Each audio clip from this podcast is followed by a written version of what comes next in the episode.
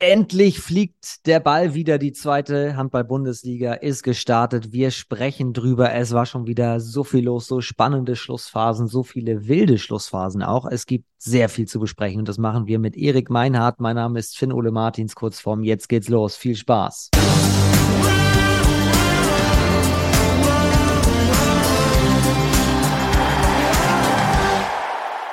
Boah, war das ein erster Spieltag mit Schlussphasen, ich habe es gerade schon gesagt, da müssen wir drüber sprechen, was da los war. Unfassbar, deswegen habe ich mir einen geholt, der in Regelkunde sicher ist. Erik Meinhardt ist heute zu Gast. Hallo Erik. Hallo, Glück auf in die Runde.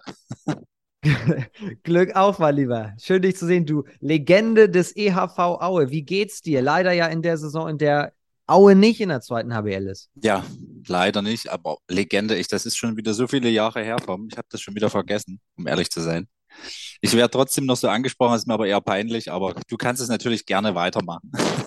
Das ist jetzt allerdings ein trauriger Fakt. Du, ich weiß ja, du bist Lehrer und wenn du vergessen hast, dass, wie lange bist du jetzt raus? Drei Jahre erst. Ja. Dann ist dein Gedächtnis nicht so gut, wenn das die Schüler rauskriegen. Ich brauche den Speicher für andere Kapazitäten. Das ist unglaublich.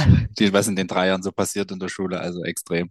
Inwiefern verfolgst du denn noch, was im Handball passiert? Ich bin froh, dass es die, die richtig coolen Apps gibt, wo man den Live-Ticker auch verfolgen kann wenn man unterwegs ist und dass das alles super funktioniert, das ist richtig geil.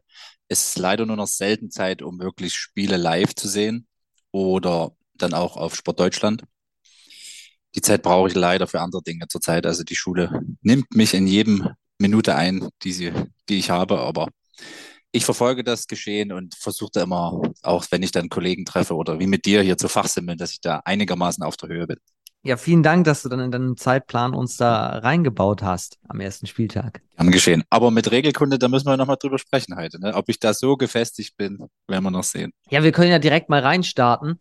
Denn wir haben uns ja eben gerade schon zusammen einmal die, die Schlussphase angeschaut. Ich meine natürlich die Schlussphase zwischen den Eulen Ludwigshafen und Balingen-Wallstätten. Ein Spiel mit 67 Toren, mit vier roten Karten, über die wir schon diskutieren können. Da können wir gleich mal mit anfangen und vor allem am Ende mit einer Schlussphase, die wirklich so einmal in 100 Jahren gefühlt vorkommt. Aber erstmal über die vier roten Karten. Be beide Mannschaften mit jeweils zwei.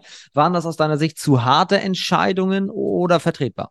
Ja, also ich glaube, wir beide sind uns einig. Die erste rote Karte kann man, äh, kann man so nehmen, glaube ich, wie er sie gegeben hat. Ich glaube, der Schiedsrichter hat da eine Position drin, er steht da relativ gut und der, wenn der Griff in den Wurfarm kommt, dann ist, glaube ich, sollte, glaube ich, die einheitliche Schiene sein, dann ist das gefährlich für die Spieler. Ich glaube, so Schulterverletzung wünscht sich keiner. Und wenn das der Schiedsrichter so sieht, in unserem Video, das wir uns angeschaut haben, war es schwer zu sehen.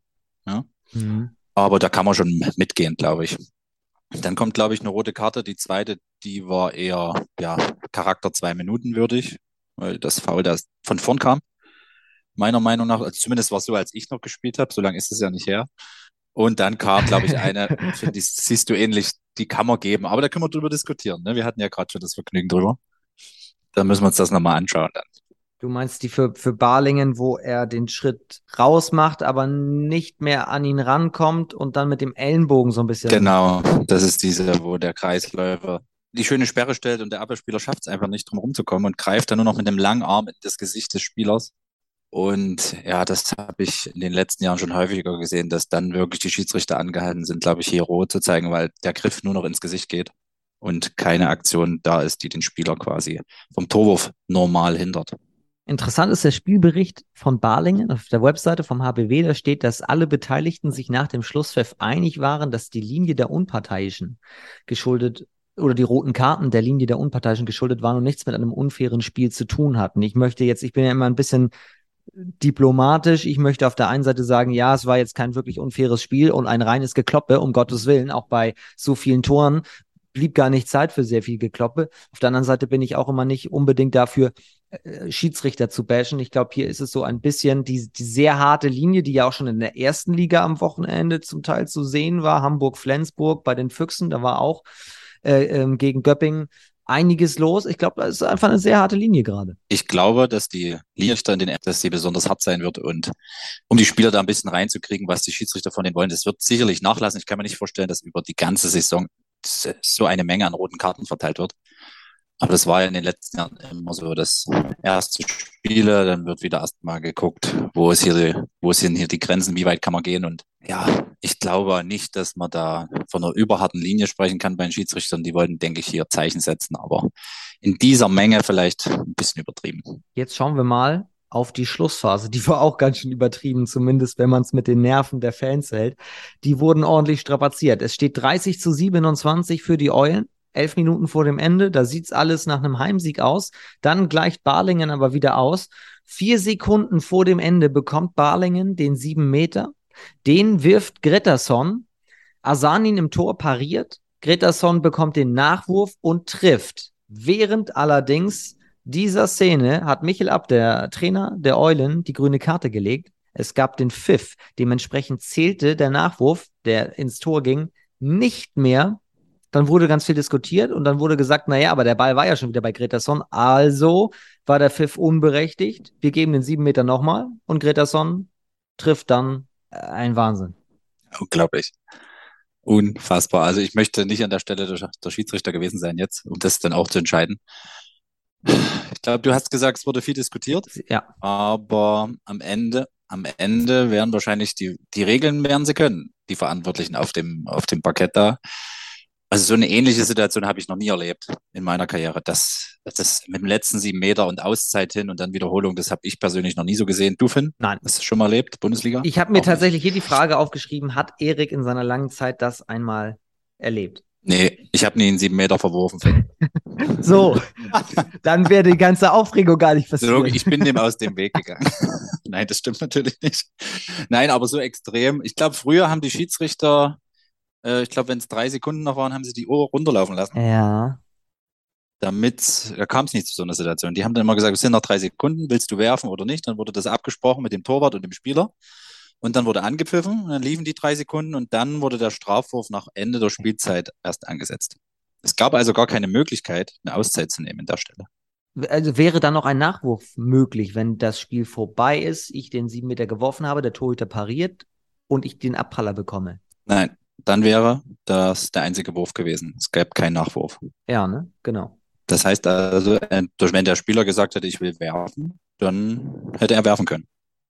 Kommt der Abpraller, er wirft sofort mit dem hm. ersten Wurf, kriegt einen Abpraller, macht noch einen schnellen Wurf, hätte er drei Sekunden Zeit gehabt für zwei Würfe. Genau, und so war es ja in dem Fall hier.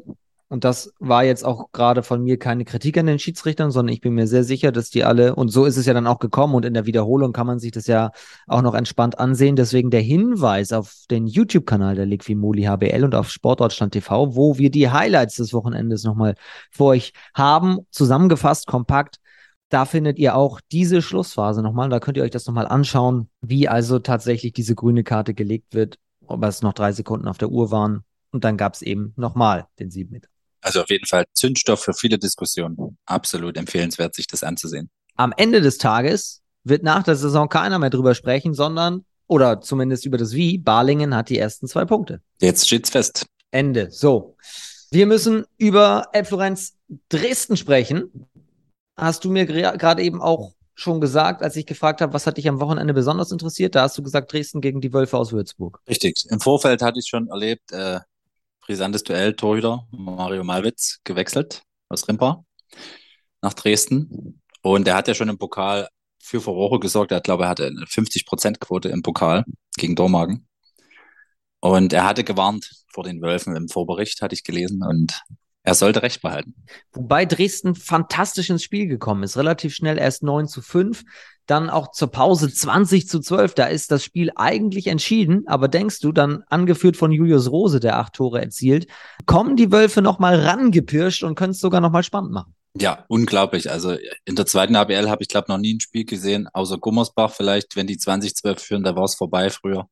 Aber jeder, jedes, jedes Team ist in der Lage, aus die acht Tore in 30 Minuten zu egalisieren, glaube ich. Das ist, hat jetzt im Handball ist das fast kein Garant mehr, um das Ding sicher zu haben. Und Julius Rose, wenn ich das richtig äh, gelesen habe, Jahrgang 2000, also einer der jüngeren Spieler mit bei Würzburg, der hat sich hier groß ins Rampenlicht gespielt. Also absolut Respekt. Und ja, für Rimpa, glaube ich, die äh, geben nie auf. Das hat ja auch Malwitz im Bericht gesagt, glaube ich. Die darf man nicht unterschätzen. Die ist eine eingeschworene Truppe. Und dann ist es nochmal hinten raus richtig eng geworden, obwohl Dresden, glaube ich, immer komfortabel geführt hat. Bis kurz vor Schluss, da waren es dann mal zwei. Und dann gibt es in der letzten Minute sogar noch die Chance kurz auf einen Ausgleich für, für die Wölfe. Durch den Camper-Versuch, aber den verpassen sie dann und Gress macht dann den Deckel drauf. Aber du hast recht, Julius Rose von Tostansenberg gekommen. 2000 geboren, Wahnsinn, ja. der Spielmacher. Also von dem können wir einiges erwarten, glaube ich. Ja, ich glaube, da hat sich jetzt hier gut in den Fokus gespielt und ich glaube, den hatte Mario Malwitz vielleicht auch nicht so auf der Rechnung, weil er ihn nicht kennt. Ich weiß es nicht. Oder die Abwehr, keine Ahnung. Hat sich hier hervorragend präsentiert. Also gut gemacht. Elbflorenz also mit dem 34 zu 32 Erfolg. Äh, Simon Baumgarten hat hier vor zwei Wochen gesessen und gesagt, Elbflorenz steigt auf. Wie siehst du das? Wenn das Simon Baumgarten sagt, dann dieser Fachmann, da kann man ja nicht widersprechen. Also die, ich glaube, der, die, der Verein möchte das, aber nicht äh, dieses Jahr, glaube ich. Ich glaube, die wollen darauf hinarbeiten. Das haben sie, glaube ich, auch auf ihrer Pressekonferenz gesagt, dass sie so einen Vier- oder Fünf-Jahresplan haben, dem die das dann mal angehen wollen. Und naja, letztes Jahr Platz vier. Ich glaube, die haben, Dresden hat Hunger nach mehr. Weil Hüttenberg war, Hüttenberg war Vierter. Okay. Boah, guck mal hier, Rang 9 sogar nur. Das überrascht. Aber Punkt gleich mit dem Sechsten. Ah, da hatte ich sie besser in Erinnerung. Dann war das wahrscheinlich das Jahr davor. Richtig, das stimmt, das stimmt. Ja, gucken wir mal. Ich glaube, das Potenzial ist da hier in Dresden. Ich glaube, auch die Region will und dann schauen wir mal, ob sie das angehen können. Das wäre auf jeden Fall was Tolles hier, wenn, wenn in der Region im Osten Deutschlands, wenn die Region da wieder noch einen Bundesligisten dazu gewinnen könnte. Wenn du hier sagst, bist du in Dresden? Ja. Ich sitze quasi in Dresden und arbeite ja auch dort. Stark, okay. Ah ja, das wusste ich nicht. Alles klar. Ähm, wer steigt denn aus deiner Sicht auf? Ah, ich glaube, wenn man jetzt nur die Mannschaften sich betrachtet, dann ist natürlich Favoritenrolle Lübecker wieder und äh, Nordhorn, die ich da vorne dabei sehe. Ich glaube, da kann man nichts falsch machen. Aber man weiß ja nicht, wie Verletzungen rein, reinkommen in die Vereine, ob es Miseren gibt, wo Trainer vielleicht in Frage gestellt werden. Und Coburg, denke ich, immer wieder. Die wollen auch. Die haben jetzt einen guten Auftritt gezeigt im Pokal und auch gegen Konstanz. Ich denke, das sind die drei Vereine. Lübecker, Nordhorn, Coburg. Boah, ich habe Samstagabend auch äh, kurz bei Coburg gegen Konstanz in den Live-Ticker geschaut. Und da hatte, Co äh, hatte Coburg erst vier Gegentore das war so um die, um die 20. Minute, habe ich gedacht, mein, mein, mein lieber Schan. Und jetzt habe ich nochmal nachgeschaut. Jan Kulanek, 52 Prozent im Tor. 17 technische Fehler dazu noch bei, bei Konstanz. Wurfquote 46 Prozent. Viel zu wenig. Leider. Als Aufsteiger. Ja. Ja, da kann's, geht in Coburg gar nichts. In Kulanek, das ist ja auch, das ist eine lebende Legende, Finn. Das ist eine lebende Legende. Wenn der da seinen Kasten vernagelt. Wie oft hast du gegen den gespielt? Ich, da, ich klar, der stand schon im Tor, da habe ich angefangen, aber also bestimmt, bestimmt 14 Jahre. Ich glaube, da kannte jeden Wurf auswendig von mir. Jeden. Wahnsinn. Sollte ja eigentlich auch nicht mehr spielen. Also galt ja jetzt schon als Abgang. Aber Christian van der Merwe, der wurde nochmal operiert jetzt. Deswegen ist Kulanek doch nochmal eingesprungen. Und er kann es immer noch. Eigentlich braucht er gar nicht aufhören. Okay. nee. Unglaublich, Wahnsinn. Aber schön, dass es ihm gut geht und dass er fit ist, dass er auf dem Niveau noch Handball spielen kann. Also absoluter Respekt. Jetzt am Freitag in Lübbecke gefordert, der HSC und Konstanz hat das Aufsteiger-Duell zu Hause gegen Potsdam. Aber wenn wir ehrlich sind, so wie Potsdam in der Vorbereitung im Pokal und jetzt auch zum Saisonauftakt gegen Bietigheim gespielt hat, Erik, wird auch das eine sehr schwere Aufgabe. Ja, das glaube ich auch. Also Potsdam ist echt gut drauf, wenn man das so von den Ergebnissen her betrachtet. Ähm, da hat, da hat der Bob Hanning eine, eine schlagkräftige Truppe, glaube ich, zusammen und die haben richtig Bock. Ich glaube, die wollen die zweite HBL so richtig aufmischen. Letzte Woche war Bob Hanning ja hier, hat darüber gesprochen. Ich habe ich hab sie im letzten Testspiel vor der Saison in Hamburg gesehen. Sehr strukturiert, natürlich auch unglaublich jung. Und Hanning sagt auch, also wir stellen uns jetzt hier nicht hin und sagen, wir wollen die Klasse halten. Also das ist nicht unser Maximalziel. Unser Maximalziel ist der maximale Erfolg. Ja, ich glaube, genau so treten die auch auf. Und vom Jahrgang, der älteste Spieler ist, glaube ich, im Tor, Jahrgang 83, haben sie eine erfahrene Position. Und der jüngste Spieler ist Jahrgang 2003. Das ist unglaublich. Also die haben von der Struktur, glaube ich, Jahrgang 1998 bis Jahrgang 2003 ist die Spielerdecke. Und ich glaube, die haben da eine Mannschaft zusammen, die auch über die nächsten Jahre da gut wachsen kann. Und der Anschluss nach Berlin ist ja für viele, glaube ich, in Potsdam das Ziel, da oben hochzukommen. Und so treten die auf. War auch ein starkes Torhüter-Duell. Lasse Ludwig bei Potsdam, der ehemalige Berliner Gens auf der anderen Seite bei Bietigheim. Haben wir hier auch schon gesagt, Gens und Poltrum auf Bietigheimer Seiten, das ist ein super Duo. Ja, spricht ja eigentlich auch dafür. Also sie haben ja quasi auch auswärts jetzt nur 27 Gegentore bekommen. Ja, es ist ja für eine, wenn man auswärts spielt, jetzt nicht so schlecht. Ich denke, Potsdam, äh, Bietigheim hat sich dann eher bei Potsdam so ein bisschen die Finger wund geschossen. Die haben halt, glaube ich, nochmal einen draufgesetzt. Ica Romero hat hinterher gesagt, das sind richtig gute Jungs bei Potsdam mit großer Qualität.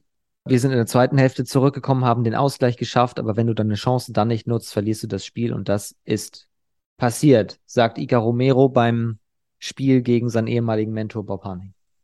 Tja, dann wird dem nichts mehr hinzuzufügen sein.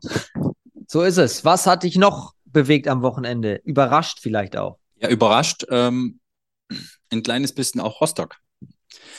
Also Rostock hat ja in, in Essen die Visitenkarte abgegeben und nach dem Pokalauftritt von Rostock gegen Nordhorn, da hatte ich schon das Gefühl, oh, legt Rostock dieses Jahr wieder so ähnlich wie die Feuerwehr los, gibt hier richtig Gas. Und dann erstes Auswärtsspiel in Essen. Essen war ja nicht so gut gestartet. Ich glaube ja sogar, sie sind ausgeschieden im Pokal. Ge gegen Potsdam, richtig. Mhm. Richtig, gegen Potsdam. Und deswegen hatte ich eigentlich gedacht, wird, wird das Rostock vielleicht schon schaukeln. Aber nichts da Essen hat gezeigt, dass sie auf jeden Fall oben mit dabei sein wollen. Und ich denke auch, dass es eine ähnliche Tabellenplatzierung werden könnte zwischen Essen und Rostock. Und da gab es einen mächtigen Dämpfer. Einen mächtigen Dämpfer. Muss ich auch sagen. Das war sehr überraschend. 26 zu 15 am Ende. Essen, junge Mannschaft, Rostock auch. Nur 15 Treffer auswärts. Ja. Achteinhalb Minuten hat es gedauert bis zum ersten Tor. Ah, das klingt immer so doof, jetzt auch wenn man es im Nachhinein vom Schreibtisch einfach sagt, aber das, das darf nicht passieren. Punkt. Wissen Sie aber selber. Ja, ich denke auch, das werden die auch schnell abhaken. 15 Tore in 60 Minuten, das, da kannst du kein Spiel gewinnen. Das geht nicht. Keine Chance. Und wenn selbst der Torhüter vom, von Empor, also Robert Wetzel, da noch zur Höchstform mit aufläuft und ich glaube im Spielbericht der beste Spieler mit ist, dann sagt das viel. Aber Rostock wird zu Hause anders auftreten, bin ich mir ganz sicher. Und Essen hat den Tag genutzt und auch was fürs Torverhältnis gleich gemacht. Ja, so sieht es aus und das liegt auch an Wetzels Pendant auf der anderen Seite, Diederich, Lukas Diederich, der vier, sieben Meter zum Beispiel gehalten hat. Also der ist auch richtig gut in die Saison gekommen. Was können wir noch sagen? Nordhorn gewinnt in Hüttenberg.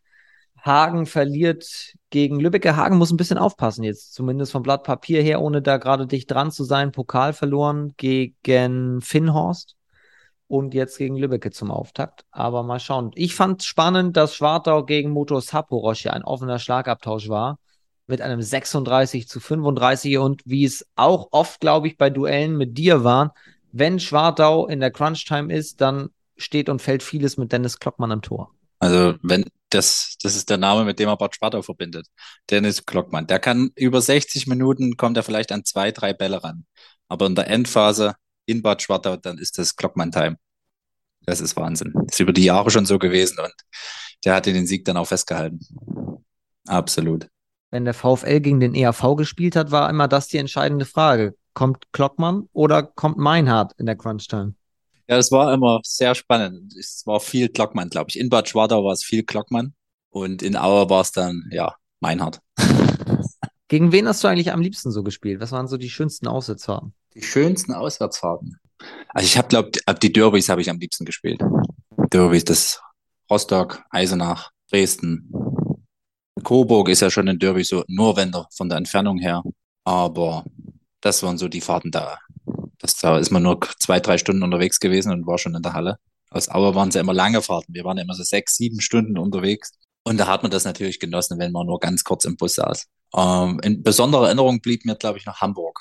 Als Aue noch in Hamburg gespielt hat und das war unnötig. Äh, Hamburg war vorne mit einem und am Ende holen wir noch den einen Punkt mit einem Camper-Trick. Und das war eine Auswärtsfahrt, die hatte sich gelohnt. Also die war sehr, sehr gut. Haben eure Fans die Halle gefühlt abgerissen vor Freude. Ja, für die war das das Größte, was die erleben konnten, da gegen Hamburg zu spielen und dann klappt es auch noch mit einem Punktgewinn. Und die haben, glaube ich, das Wochenende war ja dann auch so geplant, dass die ganze Fanschar dann in Hamburg gewesen ist, drei Tage lang. als Spieler kann man das dann nicht so genießen. Man muss sich ja da auf das Spiel konzentrieren, aber als Fan, das waren ja atemberaubende Tage.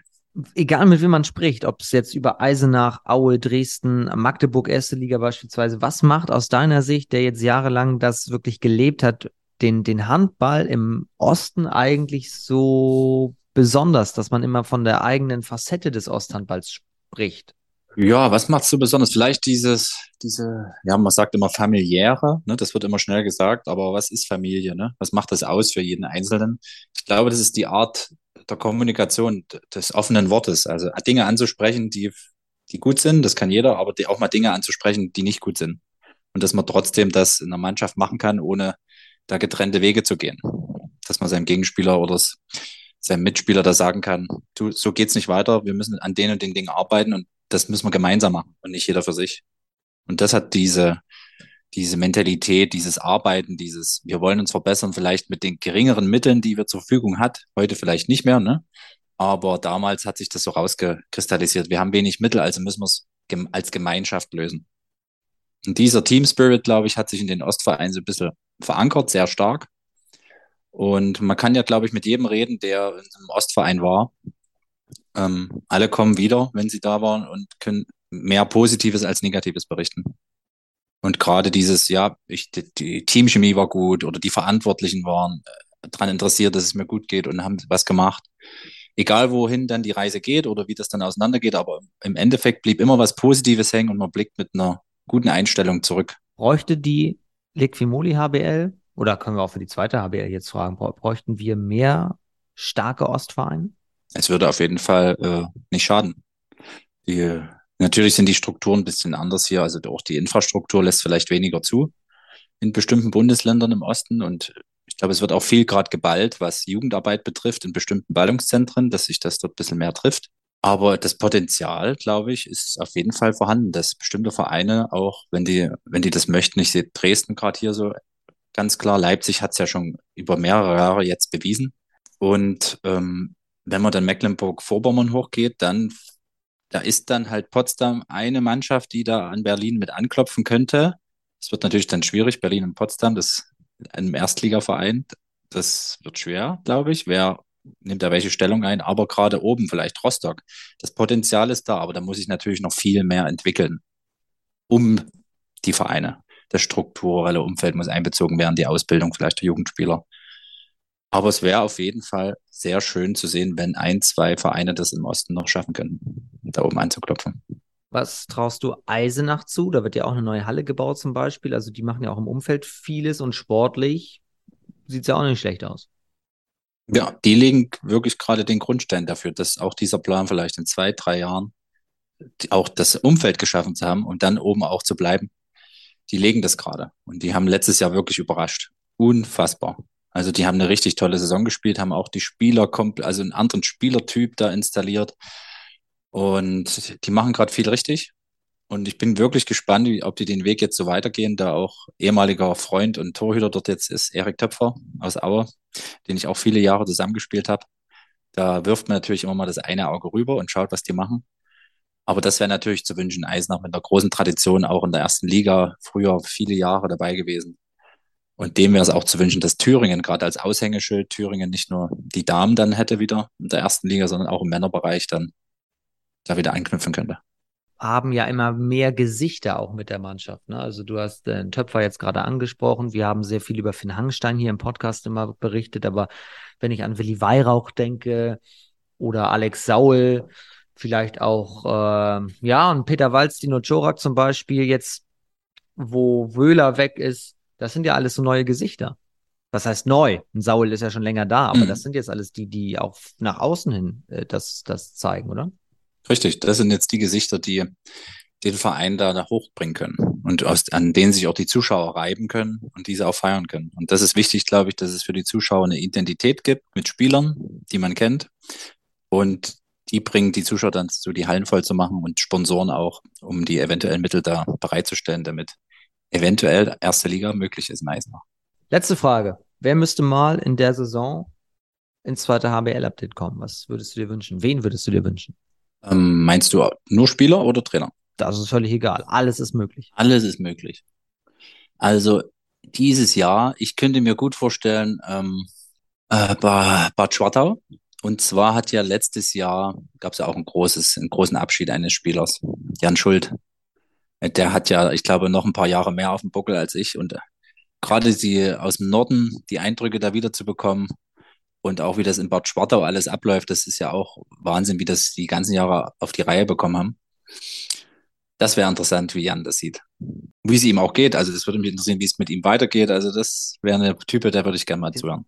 Tatsächlich haben wir den auch jetzt äh, nochmal angefragt. Wir hatten ihn letzte Saison kurz vor seinem Abschied. Da hat er so ein bisschen zurückgeblickt, aber er wird jetzt auch, wie du oder ein Tobi Hahn, die fragen wir jetzt immer wieder an, natürlich auch, um, um zu gucken, wie geht's euch und äh, wie seht ihr das gerade, was da passiert, was wir jetzt heute eigentlich machen? Das machen wir jetzt alle zwei Wochen. Die Lage der Liga, heute mit Erik Meinhardt, bald auch mal mit Jan Schuld zum Beispiel. Schön, das würde mich freuen finden. Vielen herzlichen Dank, dass du dir heute Zeit genommen hast. Gerne. Also wenn du anrufst, mache ich das immer gern. Ha, danke. Ich glaube, das wird eine spannende Saison. Freue mich auch. Hoffentlich werden wir eine gute Sache sehen. Und über Absteiger haben wir ja heute nicht gesprochen. Das wird dann nächstes Jahr, äh, nächste, nächste Sendung dein Thema werden wahrscheinlich, ne? wenn die anderen Spieler so als Absteiger sehen. Ja, und dann, wobei ich die Frage immer, wer steigt ab, nicht so richtig mag, weil man es A, glaube ich, in dieser Liga gar nicht sagen kann, oder? Und, und zweitens, da muss ich mir hinterher mal anhören, ja, du hast ja gesagt, wir steigen ab, wir sind mal gar nicht abgestiegen, wir kommen nicht, wir kommen nicht mehr in den Podcast oder so. Ich wollte dich nur ein bisschen unter Druck setzen, weißt du? Ja, wer, wer steigt denn ab? Ich kann es nicht beantworten, das ist immer sehr spannend.